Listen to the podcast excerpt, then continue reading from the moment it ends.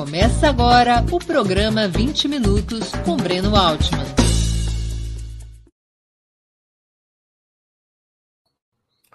Bom dia, hoje é 30 de setembro de 2022. Estamos dando início a mais uma edição do programa 20 Minutos.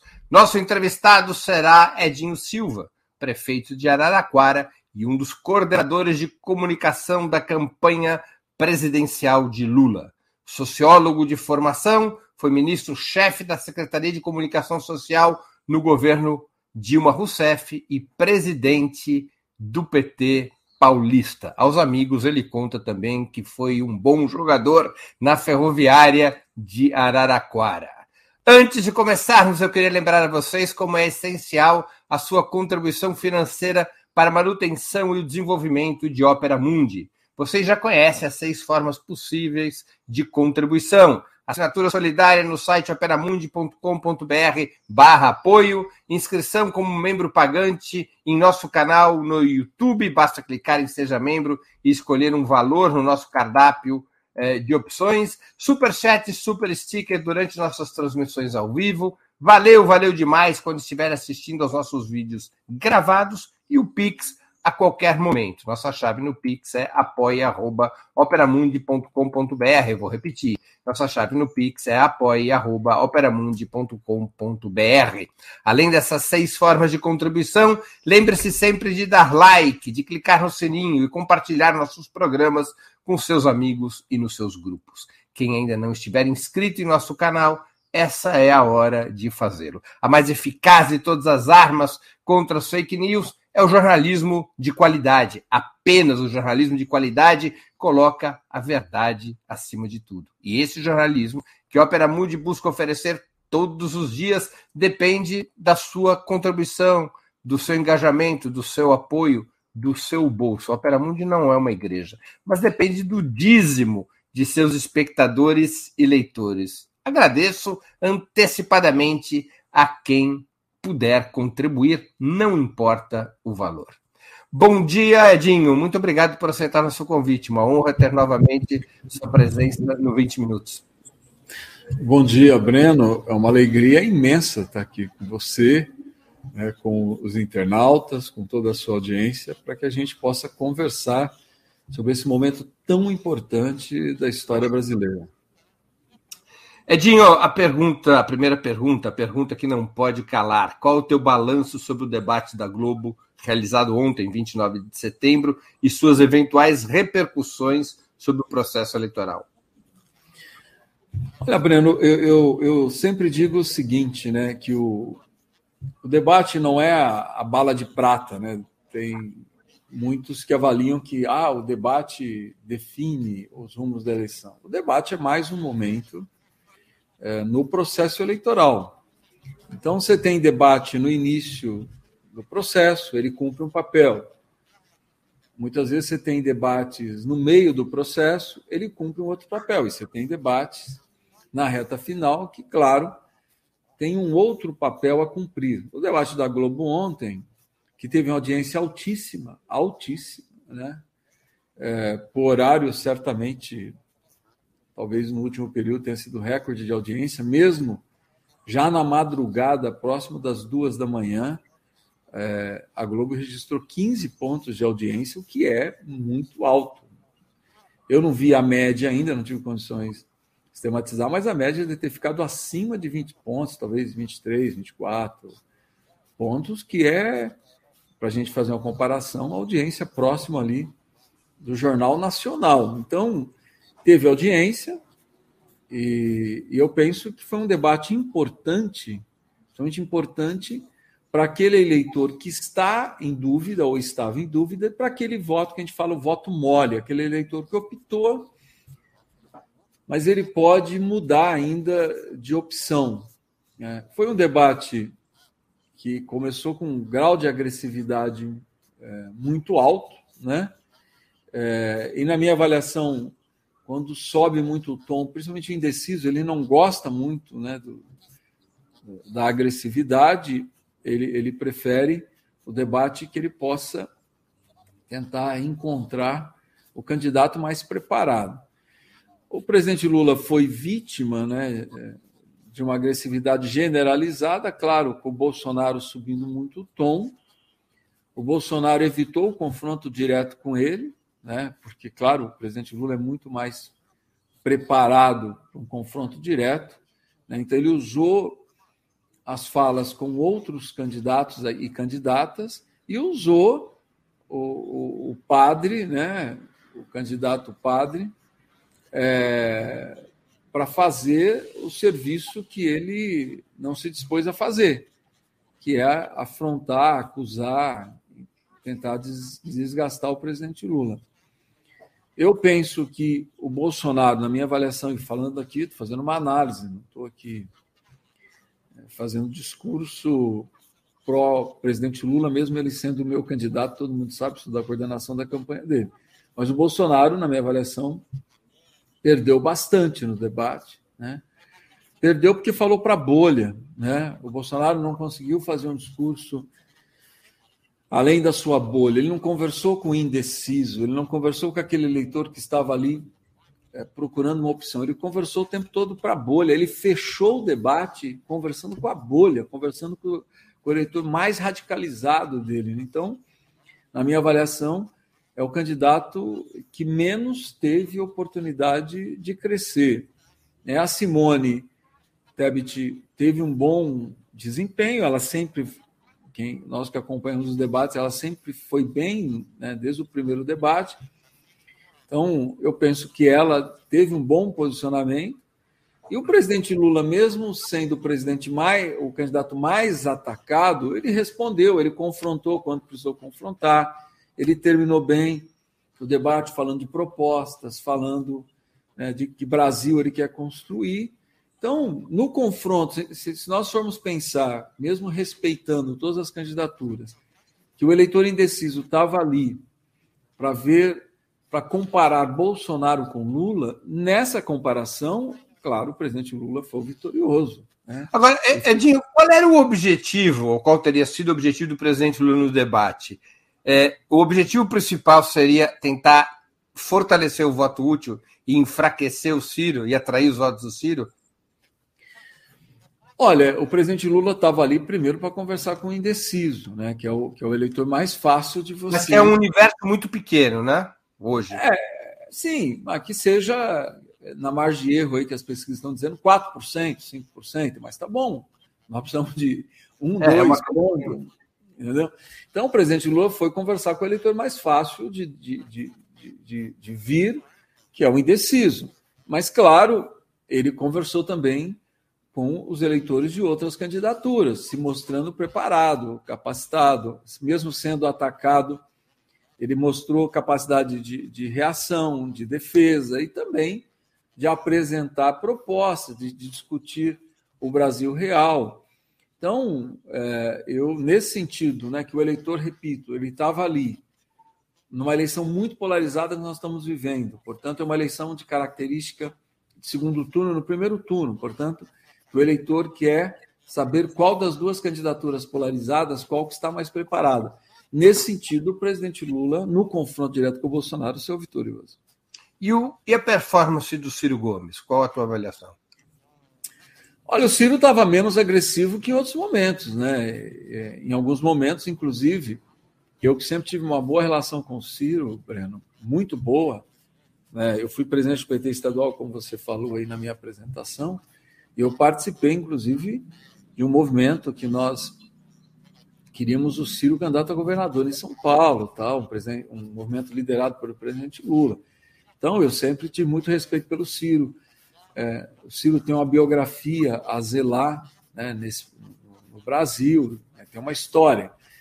E eu, em alguns momentos, eu até dialoguei né, publicamente com o Ciro, dizendo: Ciro, não rasgue a sua biografia, não jogue fora a sua história, porque ele estava num grau de agressividade quase prestando serviço à candidatura do Bolsonaro. No debate, não. Mesmo ele tendo confrontado o presidente Lula, ele teve uma postura é, mais equilibrada, é, menos panfletária, menos acusatória. Né? Mas eu penso, é, se nós pensarmos ali o bloco é, daquilo que poderia ter sido, e claro, não foi a terceira via, ele ainda é, ele é ultrapassado na minha avaliação pela Simone. Né? A Simone tem uma postura, ela, ela, ela se saiu melhor é, no debate que o próprio Ciro. Então, é, a tendência, na minha avaliação, é que daqui até as eleições, talvez, o Ciro perca uma parte do seu eleitorado. Muito bem. Deixa eu aqui passar para um outro tema, Edinho. O sistema eleitoral brasileiro de dois turnos induz a uma primeira volta programática e uma segunda plebiscitária. Por que a campanha de Lula, neste ano, fez uma opção de antecipar o caráter plebiscitário já para o primeiro turno, construindo um movimento que se unifica pela rejeição ao Bolsonaro? Breno, é, é uma eleição, isso nós avaliamos já em agosto, né, quando nós vimos que a terceira via não iria se caracterizar. Né? A eleição polarizou muito, muito. A terceira via não se caracterizando, vira eleição de primeiro turno com característica de segundo. Então nós temos que dialogar com a realidade, não é? Você não pode ter uma estratégia engessada, não. Primeiro turno a estratégia é essa, é essa. Não, quem dá a estratégia é a política, né? É a política que determina a estratégia. E o que, que a política apontou para nós? É uma eleição de segundo turno característica de primeiro. É, melhor, de primeiro turno característica de segundo. Então, nós vamos tratar como uma eleição de segundo turno. E tratamos como uma eleição de segundo turno. E penso que foi um acerto é, da, da coordenação da campanha. E esse acerto mostra é, o crescimento que nós estamos tendo nessa reta final. Inclusive, a campanha se organizou para ter os principais eventos na reta final, para que a gente pudesse ter uma campanha que fosse intensificada né, na reta final para poder é, mexer, principalmente com o voto do indeciso e com aquele eleitor é, é não consolidado de outras candidaturas. Havia quem analisasse que teria existido passo, é, espaço com a crise dos velhos partidos burgueses, PSDB, PMDB, DEM, e o isolamento do Bolsonaro para uma dupla tática eleitoral. No primeiro turno, programa e aliança de esquerda, tentando ampliar a base social para medidas mais avançadas, para reformas mais avançadas e para uma presença parlamentar mais potente das forças progressistas. No segundo turno, se necessário, se houvesse segundo turno, aí sim frente ampla contra Bolsonaro. A antecipação da tática de frente ampla, ainda que eventualmente dê mais segurança na disputa presidencial, não fez o PT perder uma oportunidade para atrair programaticamente fatias maiores do eleitorado para a esquerda e melhorar seu próprio desempenho parlamentar? O Breno, é nós entendemos qual é o centro da tática, né?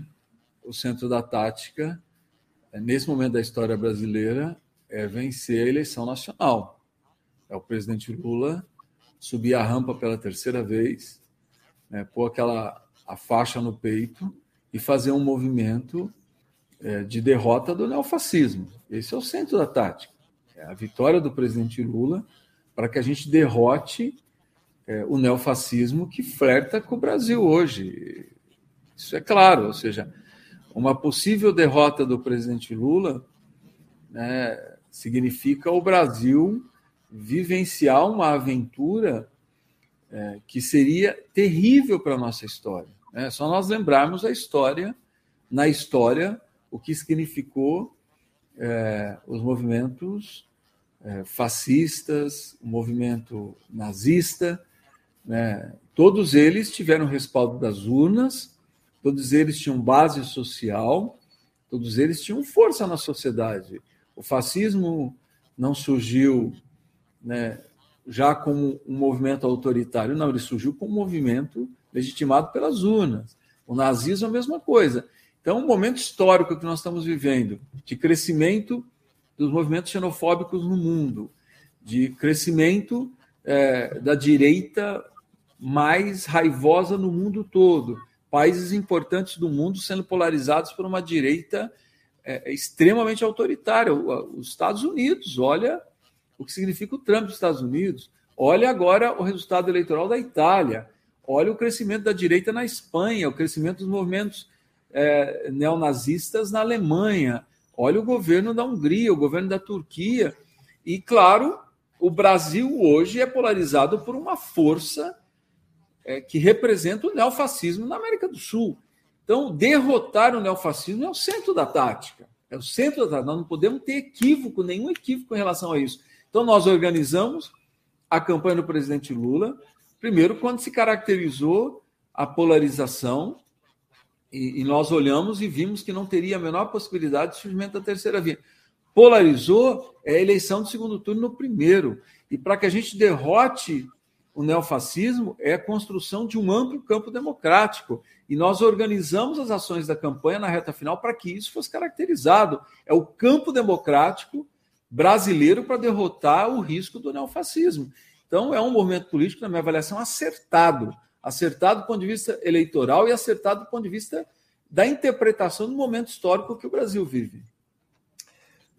Deixa eu problematizar um outro aspecto. A unidade que tornou possível a frente ampla contra Bolsonaro tem lastro programático para governar o país? Tem unidade programática para governar o país, mesmo com a presença de setores vinculados diretamente ao golpe de 16, setores que lideraram o golpe de 16 e que mantêm vínculo com, aquela, com aquele episódio e com o neoliberalismo, como é o caso do candidato a vice-presidente Geraldo Alckmin, mas não só? Breno, nós temos que ter uma compreensão, de novo, repito, do momento histórico, né? Como é, nos remete né, a, a base marxista, inclusive, da interpretação da realidade, ou seja, é a conjuntura que determina a ação. Né? Nós temos que fazer uma leitura correta da conjuntura.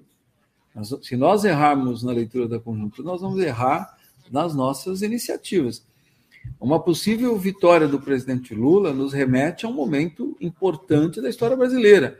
Derrotar o Bolsonaro não significa, não significa derrotar o bolsonarismo. O bolsonarismo é, é, é maior e mais consolidado que o Bolsonaro. Quem, é, sem nenhuma uma arrogância aqui, é, a, é o equívoco da leitura dos democratas nos Estados Unidos. Eles derrotaram o Trump, mas não derrotaram o trumpismo. Né? E o trumpismo vai dar as condições é, históricas para que os republicanos voltem com viés muito conservador e autoritário, polarizado pelo Trump, que é o cara do muro para separar os Estados Unidos do México, que não é um muro, é uma interpretação de mundo, é uma concepção xenofóbica. É uma concepção autoritária, é, é, é algo que a sociedade tem que sentir asco, o que representa a materialização daquele muro. É, é, é a ultradireita conservadora americana se materializando é, na construção de um muro dividindo o, os Estados Unidos do México. Então, nós não podemos cometer o mesmo erro. Nós temos que derrotar o bolsonarismo, que ele é maior que o Bolsonaro. E derrotar o bolsonarismo não será com um governo apenas do PT, nenhum governo apenas da centro-esquerda brasileira. Nós teremos que construir um governo mais amplo que derrote o bolsonarismo, que enterre o bolsonarismo, que faça a xenofobia, né, a homofobia, né, o racismo, o machismo enraigado, uma concepção é, anti-ascensão social que, que um setor da sociedade brasileira tem. Esse setor da sociedade brasileira tem que ser jogado ali nos seus 10, 15% ao máximo da nossa sociedade. Nós temos que isolá-los para que eles não tenham força para retornar. Então, é essa é a concepção que nós temos que ter claro.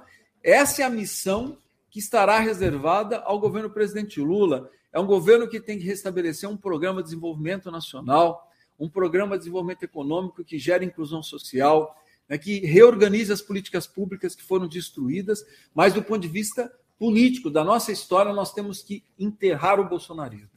Mas para isso, é claro, tem que ser um movimento com base social e base parlamentar mais amplo que o PT.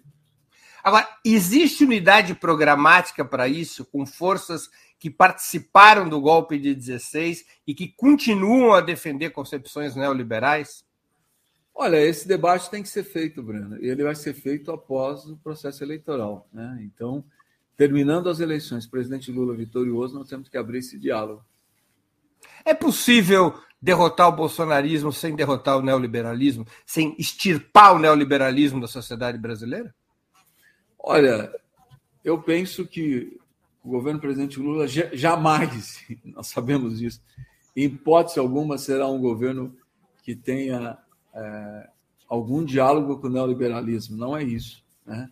Nós estamos dizendo que, do ponto de vista político, né, do ponto de vista é, da disputa histórica, nós temos que derrotar o bolsonarismo, mas, claro, sem abrir mão dos eixos centrais do nosso programa de governo. E isso não é. é, é nós não estamos falando é, aqui de algo que seja em si contraditório. Né? É, é possível nós termos um, um programa de governo econômico, social, que faça o Brasil crescer e gere inclusão social, né, mas que crie unidade do ponto de vista da política desse inimigo comum que é o bolsonarismo e o que ele representa e que ele pode representar. A derrubada de Dilma Rousseff em 2016, segundo diversas vozes, entre as quais eu destaco a do sociólogo Marcos Nobre. Recentemente eu entrevistei ele aqui. Ele, é, diversas vozes teriam colocado em, é, teriam afir, afirmam que a derrubada da presidente Dilma Rousseff em 2016 teria colocado em xeque os riscos das chamadas grandes coalizões, nas quais correntes antagônicas ao programa de esquerda são trazidas para dentro do governo. Esses riscos não estariam sendo repetidos na política de alianças fixada pela campanha do presidente Lula e projetando já seu novo governo? seria muito determinismo né, se nós tivéssemos essa leitura. Muito determinismo. Eu penso que é um momento histórico diferente, né, totalmente diferente. É, eu penso que é.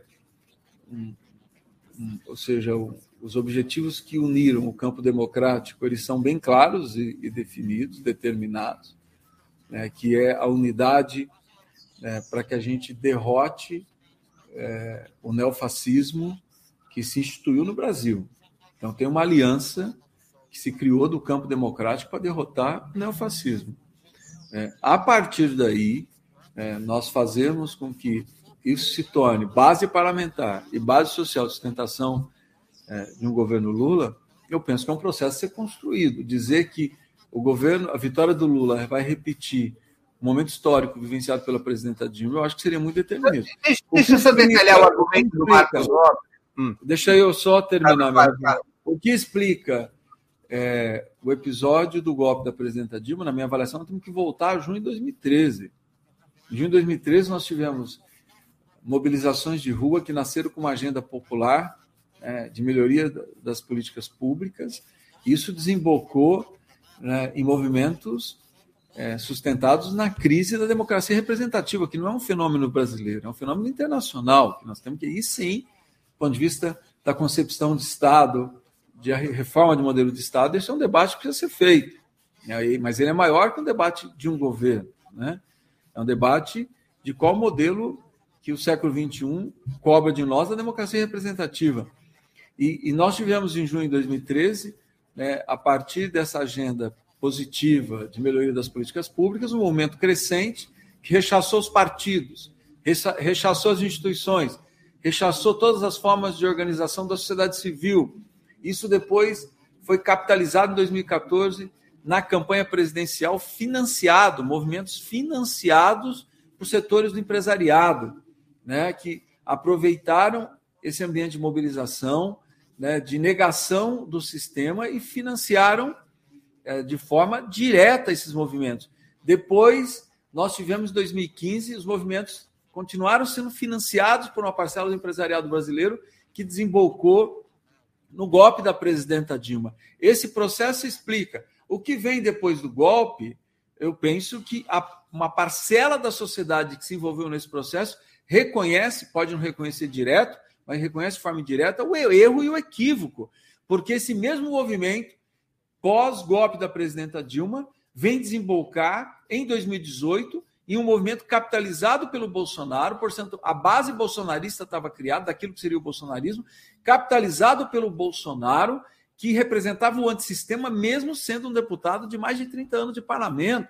Né? Então, o Bolsonaro capitaliza algo que foi financiado, inclusive, por uma parcela da sociedade brasileira. E o, o governo Bolsonaro, que quando ele assumiu, eu aqui eu escrevi um texto, Breno, no começo do governo Bolsonaro, dizendo que era uma cobra de cinco cabeças, né? Era um governo sem norte e sem linha, porque ele era, dentro dele, nós tínhamos o neolacerdismo, nós tínhamos o desenvolvimentismo nacional da década de 70, liderado pelos militares, né? Nós tínhamos ali o neoliberalismo mais radicalizado, liderado é, é, pelo Paulo Guedes, o fisiologismo político, liderado por toda aquela parcela do, do né, que foi para o governo do, do Onyx Lorenzon, e já era um pedaço do centrão ali, e o, o, um governo pautado por costumes, pelo debate religioso, liderado pelo próprio presidente da República e por aqueles do seu entorno. É uma cobra de cinco cabeças que não conseguiu é, é, determinar um rumo para o governo, um norte para o governo, e nós vimos né, o Brasil começar a desenhar né, uma crise econômica, o desmantelamento das políticas públicas, veio a pandemia, né, esse governo sem norte sem rumo se aprofundou numa crise, banalizou a vida, escandalizou a sociedade brasileira, né, foi é, é, totalmente capturado pelo centrão e uma parte da sociedade né, que deu sustentação àquilo que desembocou no, no governo Bolsonaro se descolou né, e começou a fazer um movimento né, de construção de uma alternativa do governo Bolsonaro. Então, uma parte da sustentação hoje da candidatura do presidente Lula, nós temos ali a parcela mais consciente, a parcela mais convicta eh, do que o presidente Lula representa, porque nesse processo nós tivemos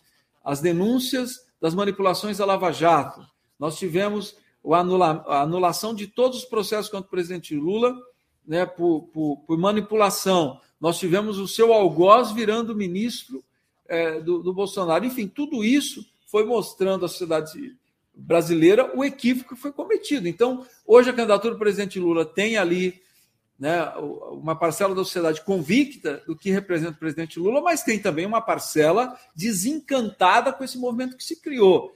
Então, o que nós temos que entender é que, para que a gente isole o bolsonarismo, derrote o neofascismo no Brasil, nós temos que também é, fazer um governo que hegemonize esses setores da sociedade que foram sim, né, foram sim hegemonizados pelo bolsonarismo, mas que hoje querem a construção de um novo projeto político para o país. Eu, eu entendi a sua exposição. Ela explica o que fez a direita. O argumento, eu vou ressaltar aqui o argumento do Marcos Nobre, porque ele é interessante que ele introduz um elemento relativamente novo no debate, e ele nem é uma pessoa ligada ao PT, é, mas é um estudioso das questões políticas, e ele levanta a seguinte questão: que um, uma das questões principais que fragilizou o PT e a Dilma teria sido a grande coalizão. Que as grandes coalizões elas têm dois problemas. Primeiro, que, ao trazer para dentro do governo muita heterogeneidade, paralisa as ações de governo, cria confusão nas ações de governo. Segundo, o mais importante, retira identidade para disputar a opinião pública. Ele faz, inclusive, um paralelo de que a ação do fascismo na Itália foi facilitada quando os socialistas se juntam com os liberais na Itália, na ascensão do Mussolini. E que a ascensão do Hitler na Alemanha foi facilitada quando a social-democracia constrói com as forças conservadoras ao redor de Hindenburg, candidato a presidente eleito em 32, é, constrói a chamada Grande Coalizão de Weimar para tentar deter numa ponta os nazistas na outra, e na outra ponta a ascensão do Partido Comunista Alemão. Que essas grandes coalizões fragilizam o enfrentamento da extrema-direita por retirar a identidade e paralisar governos. É essa questão que eu queria que você abordasse. Ou seja, a grande coalizão que se forma não pode trazer esses problemas apontados pelo cientista político Marcos Nobre? O que, o que eu estou é, ponderando aqui, Breno, com essa minha recuperação daquilo que eu acho que foi é, que foram as condições objetivas criadas para o golpe da presidenta Dilma, eu faço essa recuperação por isso, porque eu penso que eu não estou Eu não acho que é só a leitura do Marcos Nobre, que eu, eu sou leitor, tenho respeito pelas suas concepções, não é só isso, mas também pode ser, de alguma forma, isso. Mas tem uma condição histórica objetiva criada que nós só vamos entender se nós voltarmos a junho de 2013. Ponto. Eu acho que esse processo desemboca no, no, no golpe, e a partir do golpe eu tentei fazer um relato daquilo que gera espaço, porque nós temos que entender como que o presidente Lula chega em 2022 com as condições políticas criadas de obter uma vitória histórica, histórica. É porque uma parcela da sociedade brasileira que foi hegemonizada é, por aquilo que nós entendemos hoje que é o bolsonarismo se descola disso e vem para um outro movimento, um movimento democrático mais amplo.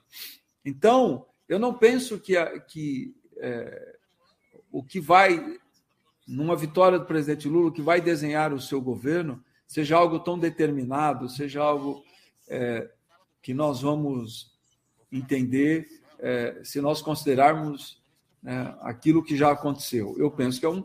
Até porque eu repito aqui, eu, eu, eu falo aqui aquilo que eu, que eu iniciei minha frase, a, a minha exposição. Eu penso que as condições políticas são outras, as condições objetivas são outras. Então, a construção da ação também será outra. Né? Eu, eu tenho muita convicção que nós vamos construir um governo democrático que restabeleça a estabilidade institucional no Brasil.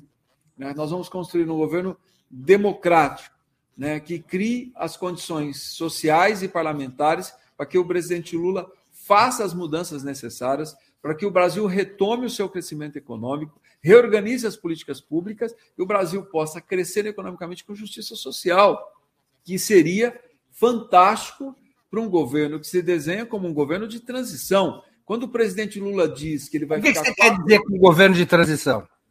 É o que eu estou tentando explicar agora. Quando o presidente Lula diz que ele terá um mandato de quatro anos, portanto, ele não será candidato à reeleição, é um governo que cria as condições para que o Brasil se restabeleça enquanto nação, fortaleça suas instituições, fortaleça sua democracia, fortaleça, né, o, o, dê início e desenvolva um projeto econômico e social para o país e o centro, na minha avaliação, que é muito importante, derrote o fascismo.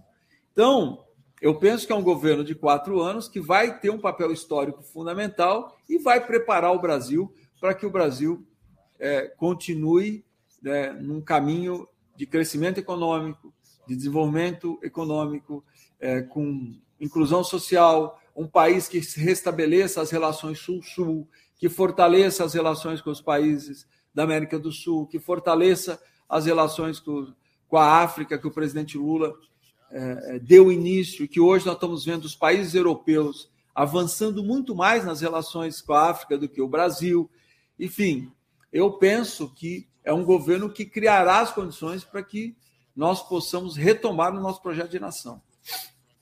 Seria um, um, governo de transição, seria um governo de restauração da Sexta República, da Constituição de 88. Perfeito, Bruno. Você faz a síntese de forma brilhante. Breno. Ou seja, a disputa de um programa de reformas estruturais é algo que dependeria de uma outra conjuntura, que é a conjuntura pós-transição.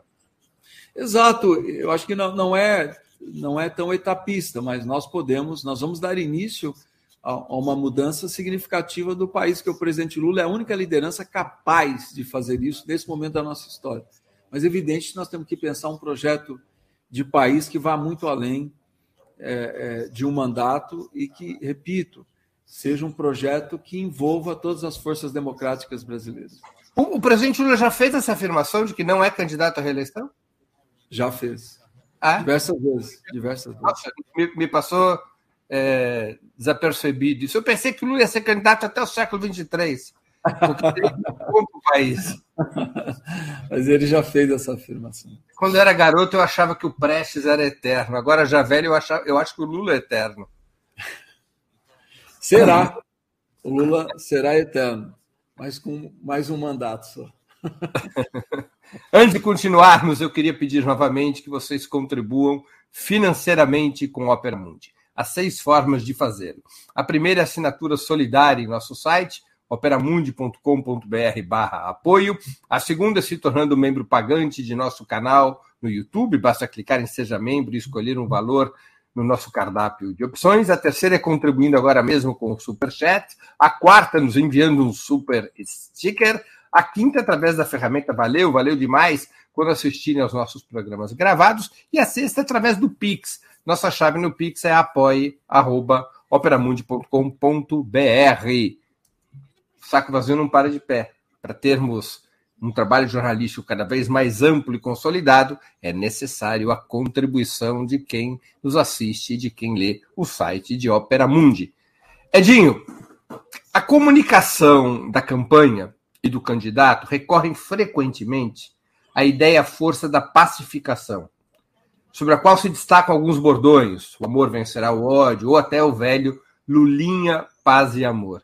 Qual é a razão dessa escolha? Olha, Breno, é, é uma escolha sustentada na realidade brasileira. É, por mais que nós tenhamos alguns episódios né, no começo do século, quando a política vinha acompanhada de violência, né, e mesmo na virada do século XIX século XX, né, nós tivemos episódios traumáticos na história brasileira.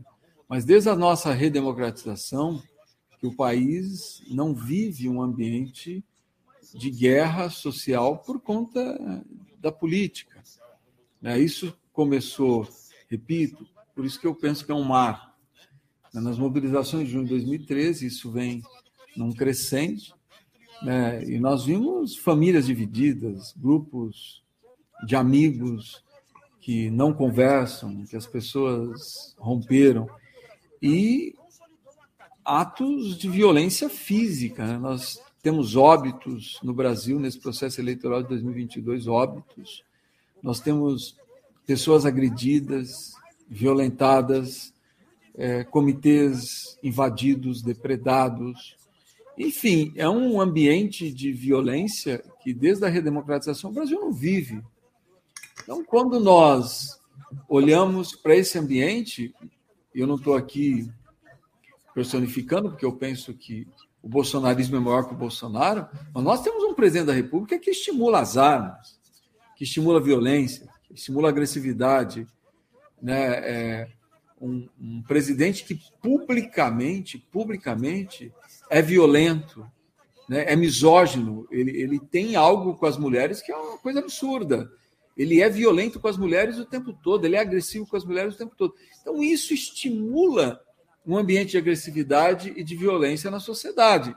E nós, eu penso que, que as bandeiras do nosso campo têm que ser as bandeiras da paz, né? a bandeira da convivência é, com, com o diferente, né? a bandeira de quem combate a intolerância, de quem combate a guerra, a violência a bandeira da paz, do amor contra o ódio, da paz contra a violência, do respeito às mulheres contra o machismo, né? da, da, nossa, da nossa luta contra as manifestações racistas, homofóbicas. Então, é nós levarmos para a campanha a nossa concepção de sociedade, a nossa visão de mundo. Então, por isso que a campanha valorizou tanto, valorizou tanto a construção de uma sociedade que conviva com a, com a diferença, que conviva com o diferente, sem intolerância e sem agressividade. Eu vou recorrer de novo a uma questão histórica para repor a questão. É, muitos historiadores identificam que uma das condições que facilitaram a ascensão do fascismo na Itália em 1919 era que os fascistas estavam dispostos a tudo mas as forças políticas que podiam resistir ao fascismo estavam amolecidas para enfrentar o que representava o fascismo. Esse discurso do amor e da pacificação não corre o risco de amolecer as fileiras de esquerda frente ao que representa como fenômeno o neofascismo? Eu não acredito que firmeza se confunda com violência. Você pode ser firme nas suas convicções, firme no debate das suas ideias, sem ser violento. Eu não acredito na violência como instrumento de construção política. Não acredito, não acredito mesmo. É, eu penso que nós temos né, que enfrentar o debate, defendermos as nossas convicções, as nossas ideias, né, com, com contundência, com firmeza, mas sem ser violento. Então, nós temos que combater a violência, sim. O bolsonarismo é sinônimo de violência, de agressividade, de misoginia, de xenofobia, de racismo, de homofobia, né? É uma concepção de sociedade elitizada, que não respeita o pobre. Quantas falas do presidente Lula é, nós temos de um Brasil que seja inclusivo, de um Brasil que seja igualitário, de um Brasil onde todas as pessoas possam conviver em harmonia. E nós temos do outro lado o Bolsonaro agredindo o pobre, dizendo que pobre só serve para votar, com diploma de burro na mão. Enfim, são duas concepções de país, são duas concepções de sociedade, são duas concepções de mundo totalmente antagônicas. E nós temos que, não podemos abrir mão da nossa. A nossa é a sociedade que as suas convicções, que as pessoas têm o direito de pensar, têm o direito de defender as suas ideias, de serem firmes no debate das suas ideias, mas é, é, é, essa sociedade não pode ser violenta, não pode ser agressiva, não pode agredir quem pensa diferente, é, não pode atirar em quem pensa diferente, não pode matar quem pensa diferente. Então, é, eu penso que a campanha acertou e está correta ao defender né, as nossas ideias, o nosso projeto de sociedade, mas sermos contra todas as formas de violência. Edinho, uma outra questão comunicacional. Na campanha e no discurso de Lula, inclusive ontem no encerramento do debate, a impressão é, de muita gente é que o legado, a experiência petista no governo, teve maior peso comunicacional na campanha do que um programa mais definido sobre o futuro. Você concorda com essa impressão e faz um balanço positivo dessa orientação comunicacional, se é que foi essa a orientação? Mas não é verdadeiro, Bruno. Desculpa discordar. É, ontem nós estávamos diante de um debate. Né? Não, não, eu, eu fiz uma referência. Não, só, só só para terminar o raciocínio. Nós estamos diante de um debate. Um debate onde todos os candidatos, de alguma forma, confrontaram o presidente Lula. Então, ele tinha que defender o seu legado mesmo. Agora, se nós fizermos um balanço dos programas eleitorais, né, nós vamos ver que, majoritariamente, os nossos programas é, eles fizeram a defesa de propostas de futuro. Né? É, o, o, Desenrola Brasil, que nós sentamos é, boa parte da nossa comunicação, ou seja, um programa que o brasileiro limpe seu nome, recupere a sua capacidade de crédito. Estava lá. O Bolsa Família, é, que mantenha o valor do auxílio emergencial, mas volte a ser um programa né, que remunere por filhos, que, que exija que os filhos estejam na escola, que os, os filhos tenham carteira de vacinação atualizada, que os filhos estejam inseridos é, nos programas do SUS. Né? O presidente Lula voltou novamente, não só defendeu, mas aquilo que foi feito, mas defendeu a volta do Minha Casa Minha Vida, a volta do Farmácia Popular, o enfrentamento das filas de cirurgias eletivas e de exames. O presidente Lula defendeu a educação integral e será central a educação integral no seu programa. Uma política cultural extremamente arrojada. Né? Agora, na, na, nessa semana, nós temos um encontro com, com esportistas, onde várias propostas no esporte, no esporte educacional, no esporte como inclusão social, também foram defendidas. Então, é uma campanha que ela pautou muito propostas de futuro. Defendeu o legado? Sim, porque o legado é, é, é efetivamente a base é, do presidente Lula para que ele possa mostrar para o povo brasileiro que quem fez pode fazer melhor, que é o que ele tem falado o tempo todo. Os, os programas de televisão e rádio hoje têm o mesmo peso que tinham no passado ou eles perderam influência? Eles perderam influência, mas perderam a influência relativa, porque a gente sempre tende a dizer ou é isso ou é aquilo. E, na minha avaliação em comunicação, nem sempre é isso ou é aquilo, né? As coisas é, têm mediação. A audiência no início do, da televisão do programa eleitoral foi altíssima, audiência de 20 pontos, acima de 20 pontos. E quem acompanha a comunicação sabe disso. A gente ter uma entendeu que, que são 20 pontos no programa eleitoral, né? se a gente pegar a média de audiência de TV, da TV com a TV Bandeirantes, é, vai, na melhor das hipóteses, 5 pontos. Se a gente pegar a Record, são 7, 8 pontos. Nós estamos falando de um programa eleitoral que, se a gente pegar a média das redes que divulgaram, ele tem 20 pontos. depois cai um pouco no meio do programa, no meio do, do é, da disputa eleitoral, cai. Quando é no final, ele volta a crescer novamente. É uma tradição ser um V a campanha eleitoral. Começa Exatamente. A... E, o, e o rádio, Breno, ele dialoga com uma, com uma parcela da sociedade importante e o rádio continua sendo muito potente. Ele é muito potente, porque nós temos uma parcela da sociedade brasileira que valoriza e que ouve o rádio. Ah, Edinho, por exemplo, a ideia forte, a ideia forte da campanha de 22 foi o Fome Zero, de, perdão, de 2002, foi o Fome Zero. Em 2006, foi o PAC. Foi a, foi a grande marca da, da, da, da reeleição do presidente Lula em 2006. 2010, é, eu já não me lembro. 2010, 2014, eu não me lembro. O 2014 era mais amplo, era o Muda Mais, que agregava um conjunto de, de programas. Você acha que a campanha gerou uma, uma ideia força do ponto de vista programático? Como Sim, foi o foi o PAC? Economia. Eu penso que se nós formos fazer um balanço da nossa comunicação nesse primeiro turno, é uma campanha centrada no debate da economia, debater a realidade da vida do povo brasileiro. Nós não descolamos da economia em nenhum momento. Nos defendemos, né, mostramos em alguns momentos o que era o governo Bolsonaro, mas não descolamos do debate da economia.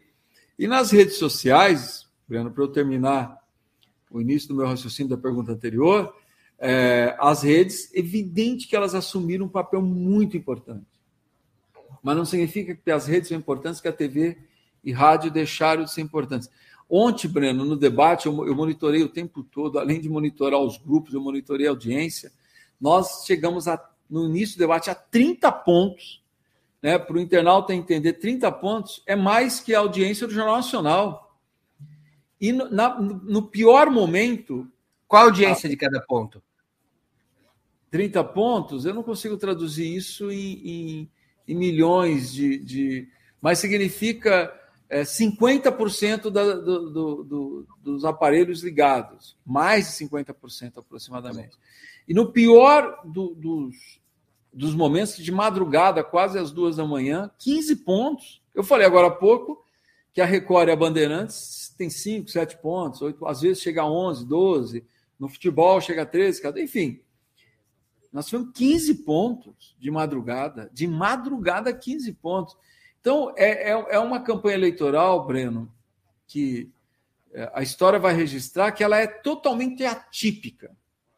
É uma campanha que nós não vivenciamos nada parecido. Nada. Primeiro, porque as redes assumiram a robustez que a gente sabia que iam assumir, né? as redes e, e, e, a, e a questão do impulsionamento, que é algo que os pesquisadores vão, vão, vão registrar, Breno, hoje você tendo condições de clusterizar, né, ou seja, de segmentar a audiência nas redes, e você impulsionar de forma a atingir aquela audiência, exigiu de nós um trabalho de cientificidade. Né? Agora, na reta final, nós ficamos, por exemplo, o programa eleitoral saiu do ar ontem.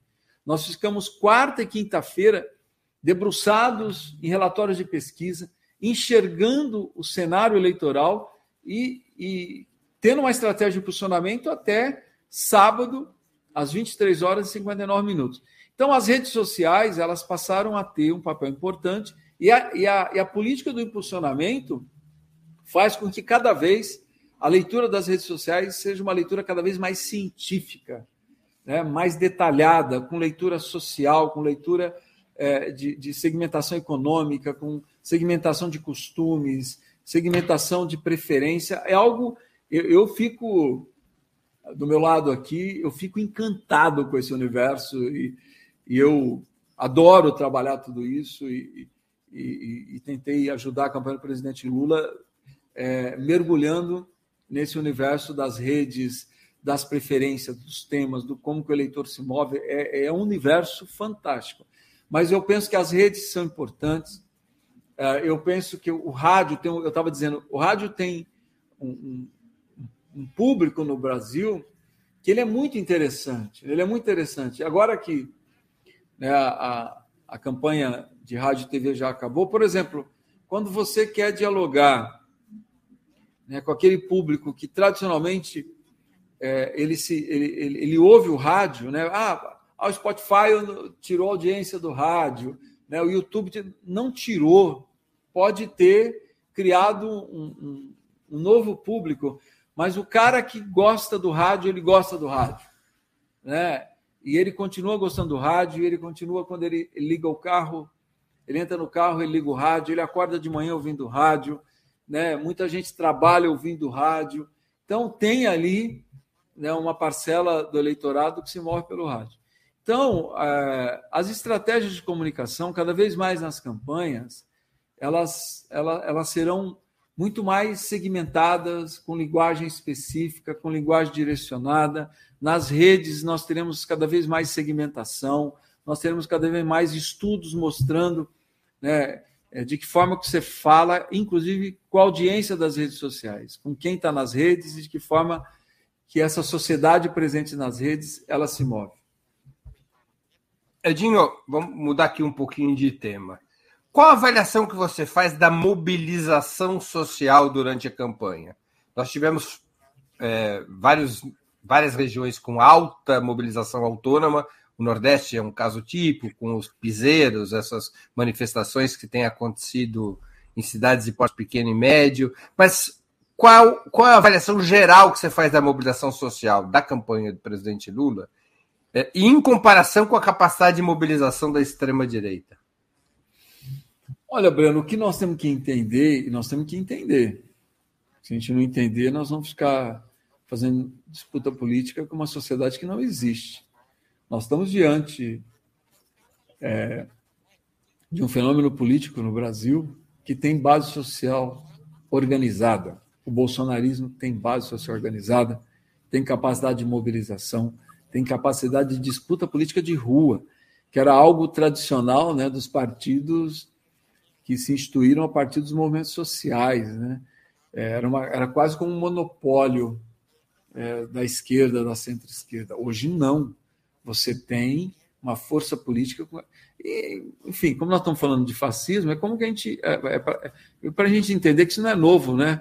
O, o fascismo colocou 50 mil pessoas nas ruas de Roma na década de 20. Então, não, não é algo novo. Né? O bolsonarismo tem base social, tem base orgânica, tem capacidade de mobilização.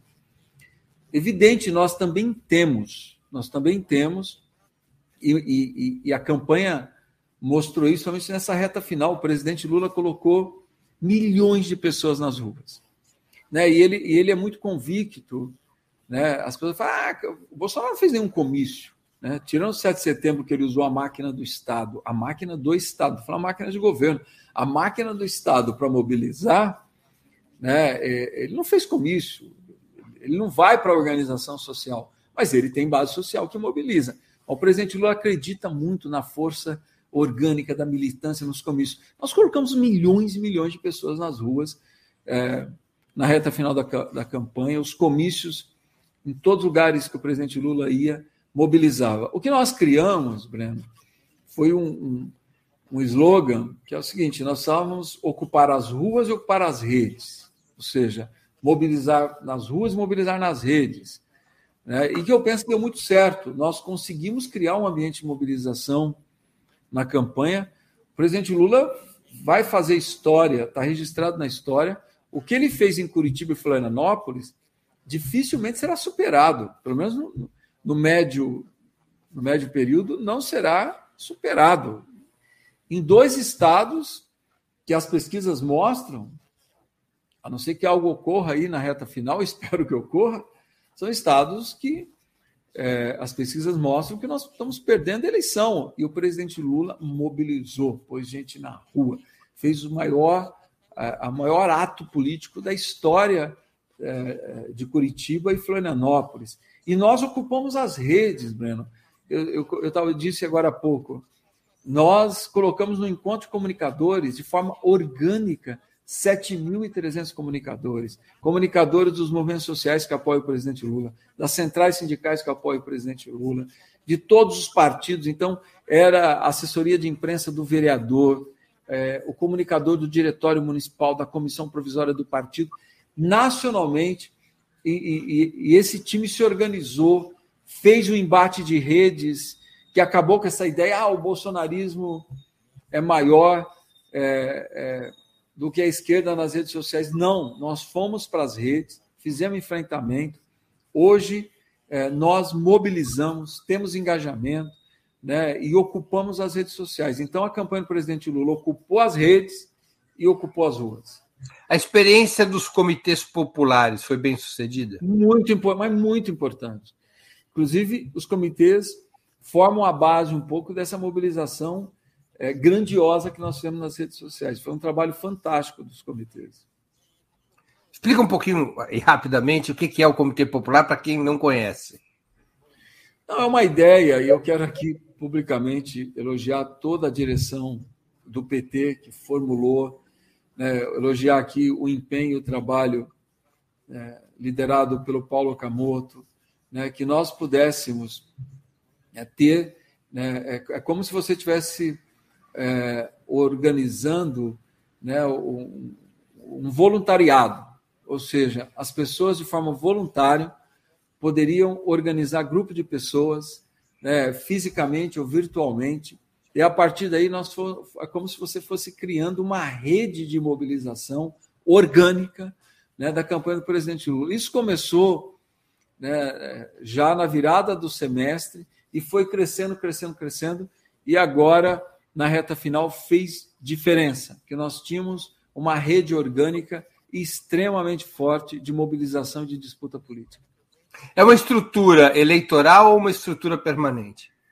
Espero que seja permanente, Breno, porque a ideia é muito boa. Claro, ela tinha uma função, uma tarefa imediata, que era a tarefa eleitoral, mas esse é o grande desafio, nós mantemos esse ambiente de mobilização que vai ser importante para a sustentação do governo do presidente Lula.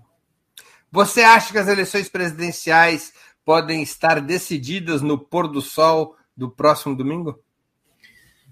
Breno, se nós formos, e, e, e nós não podemos negar, porque é o que nós temos, nós e o Brasil e o mundo, do ponto de vista eleitoral, se nós formos considerar as pesquisas, e eu sempre digo, Breno, que pesquisa não é número. É um erro nós acharmos que pesquisa é número. Pesquisa é curva, é tendência. E se nós formos olhar a tendência, a tendência de crescimento do presidente Lula é uma tendência de passagem. O que é uma tendência de passagem? Nas eleições, nós podemos estar passando a casa dos 50%. Agora, claro, eleição, você sempre tem uma movimentação de última hora, e ela existe, ela é real. Qual é essa movimentação de última hora? É o voto útil. O voto útil ele serve para nós, serve, mas também serve para o adversário, porque aquele eleitor que está agarrado a alguma candidatura e que ele quer resolver as eleições, ele pode vir para a campanha para a eleição do Lula ou pode vir para a eleição para a campanha do adversário. E tem uma movimentação de última hora do indeciso, mesmo o indeciso sendo pequeno, mas numa eleição tão polarizada e tão disputada, o indeciso, dependendo da forma como ele se divide, ele pode influenciar sim nesse resultado da reta final. Mas do ponto de vista racional, enxergando as pesquisas hoje, enxergando todos os trackings hoje, a curva do presidente Lula é uma curva de chegada no primeiro turno. Se houver segundo turno, qual seria a opção da campanha? A da radicalização programática e da polarização, como em 2014, ou a da ampliação ainda mais ao centro, como em 2002? Breno, o primeiro turno já tem uma tática adotada de segundo turno, como eu disse há pouco, né? Quando nós percebemos já em agosto que a eleição seria polarizada, que a terceira via não tinha chance de, de correr, de crescer, nós temos um planejamento de campanha como se fosse uma campanha de segundo turno. Então, se tiver segundo turno, nós estamos preparados para o segundo turno. Não pensem, vocês não estão preparados. Nós nos reunimos, estamos preparados, sabemos o que fazer no dia 3, fazer no dia 4, fazer no dia 5, nós, nós temos tudo isso planejado.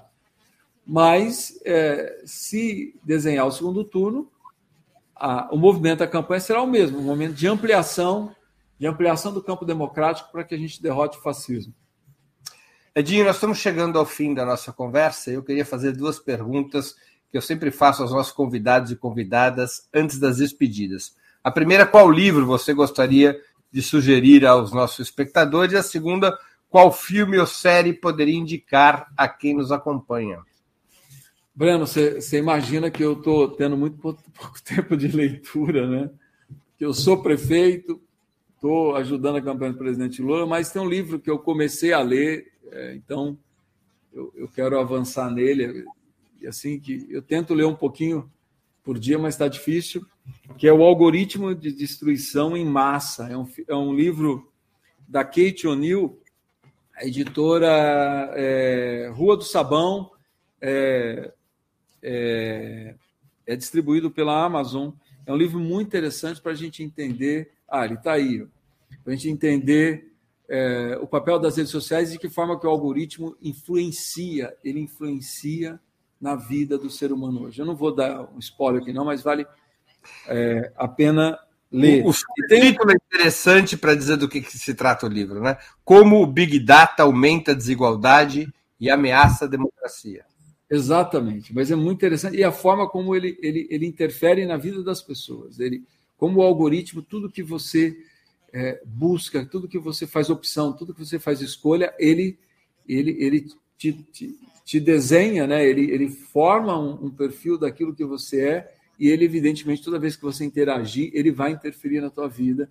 E, claro, isso ampliado do ponto de vista político, do ponto de vista social, do ponto de vista da disputa de projetos. Claro que não é uma coisa simples e que é um livro que tenta dialogar com essa nova realidade do século XXI. E uma série que eu fiquei, eu, eu confesso aqui, Breno, que eu achei ela por acidente, assim, aquelas coisas que você está é, num domingo à noite procurando algo para assistir, eu falei, pô, vou ver, que é a Sintonia, que é do, do, do Condzilla, né? É, Condzilla é o, é o Guilherme Quintela e o Felipe Braga. Eu, inclusive, é, o Condzilla teve lá na, é, no nosso QGzinho da campanha, e lá na produtora, ele teve lá para manifestar apoio ao presidente Lula. Eu conversei muito com ele sobre essa série. É uma série é, que ele ajuda a escrever, ele ajuda a dirigir. Né? É uma série que retrata a realidade dos adolescentes jovens da periferia de São Paulo. Né? É muito legal para a gente entender a realidade da nossa juventude hoje da periferia, o papel que tem hoje o funk na formação cultural dessa juventude, o, infelizmente, a realidade do crime organizado, do tráfico de drogas dentro das comunidades, o papel da igreja, da religião. Então, é uma, é uma série que explica, eu também estou longe do final dela, mas até onde eu fui, é uma série que explica, que nos faz pensar e que nos faz, nos faz entender né, de forma aberta e democrática a realidade da nossa juventude nas nossas periferias. É, é muito interessante, é, é uma série toda ela filmada e produzida em São Paulo, dentro de uma favela de São Paulo. É, eu acho que é a favela do Jaguaré, ali na, na, Marginal na Marginal Pinheiros, tanto é que eu passo ali, eu, eu, eu, penso que eu já identifiquei, inclusive, o cenário toda vez que eu entro em São Paulo por ali. Mas vale a pena assistir, muito legal, muito legal. Eu, eu, assisti as três temporadas já. Ah, que legal. Então não estou sozinho, né? Não, não, e nós entrevistamos no Sub-40, que é um programa do Opera Mundi, nós entrevistamos a Bruna, eu esqueci o sobrenome dela, que é essa atriz protagonista da. Que, que, é, é, que ela vira uma pastora evangélica. Essa, né? essa moça que está aqui, que faz o papel da, de uma pastora, né? Isso, isso, é isso. Ela vai se transformar numa pastora uh, ao longo da, da primeira temporada. Nós a entrevistamos, é uma série muito interessante mesmo. Ainda que eu acho que ficou faltando um quarto, quarto personagem que tinha que ter o personagem. é o personagem que organiza movimentos sociais, né? Ah, ela é um pouco isso, né? Ela, ela, ela envereda um pouco para isso. É, né? É uma líder comunitária, mobiliza a juventude, é. mobiliza quando os jovens são assassinados, quando a polícia invade a favela e mata jovem inocente. É. Ela puxa. Enfim, juntaram dois. dois, dois é. Senão nós vamos contar a série aqui, né, Bruno? Não vamos. Não vamos, não vamos, não. Edinho, Algum filme ou as indicações acabaram? Não, eu, eu não estou conseguindo. Eu, eu, essa série deu luto para assistir ela. Luto bravamente e luto bravamente para continuar lendo meu livro aí, que, que eu, eu você começa tá a ler, você não quer parar de ler. Bem interessante. Edinho, eu queria agradecer muitíssimo pelo seu escasso tempo e por essa conversa tão essencial para quem está acompanhando a campanha eleitoral deste ano. Muito obrigado por aceitar o nosso convite mais uma vez. Breno, eu que agradeço, cara. Você sabe do respeito que eu tenho pelo seu trabalho. Você tem feito algo magnífico, né? E não é agora. Você teve, tem tido um papel tão importante nesse momento histórico difícil. Nos piores momentos, você estava aí com a Opera Mundi aguentando firme. Né? E foi tão importante para todos nós. E fica aqui publicamente o meu respeito. Né? E, claro, toda vez que você me chamar, não é convite, é convocação. Eu estarei aqui. Muito obrigado, Valeu. Boa sorte para todos nós no domingo. Teremos, teremos, com certeza teremos. Obrigadão, viu? Um abraço obrigado. a você e um abraço aos internautas. Obrigado, obrigado. Também agradeço a todos e todas que assistiram a esse programa, em especial aqueles que puderam fazer contribuições financeiras ao nosso site e ao canal de Ópera Mundi no YouTube. Sem vocês, nosso trabalho não seria possível e não faria sentido. Um grande abraço a todos e a todas. Para assistir novamente esse programa e a outras edições dos programas 20 Minutos, se inscreva no canal do Opera Mundi no YouTube. Curta e compartilhe nossos vídeos. Deixe seus comentários. O jornalismo de Opera Mundi é mantido com o seu apoio. Faça uma assinatura solidária em www.operamundi.com.br. Com um pequeno valor mensal, você nos ajuda no desenvolvimento de um jornalismo independente e de qualidade. Obrigado pela audiência e até a próxima.